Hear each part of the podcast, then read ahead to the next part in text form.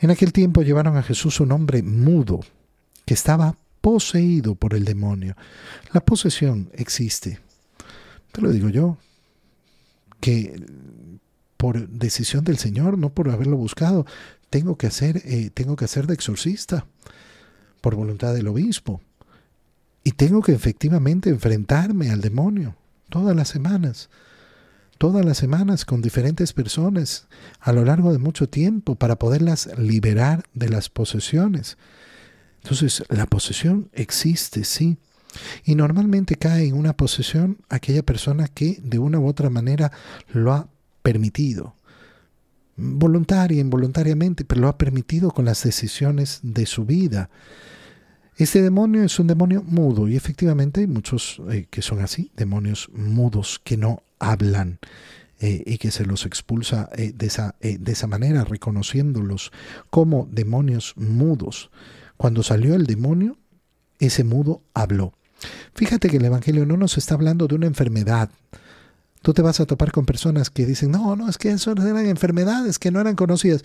Cuando el Evangelio habla de enfermedades, habla de enfermedades. Y lo hace en este momento, curando todo tipo de dolencias. Pero cuando tiene que hablar de la expulsión de los demonios, habla de la expulsión de los demonios. Yo no sé por qué hay personas que tienen tanto complejo para reconocer esto. No, eso no existe. Sí, hermano mío, existe, por supuesto que existe y no es para tener miedo. Es para abrir los ojos a esa acción del mal, del malvado, del demonio, que es terrible y no le podemos abrir las puertas.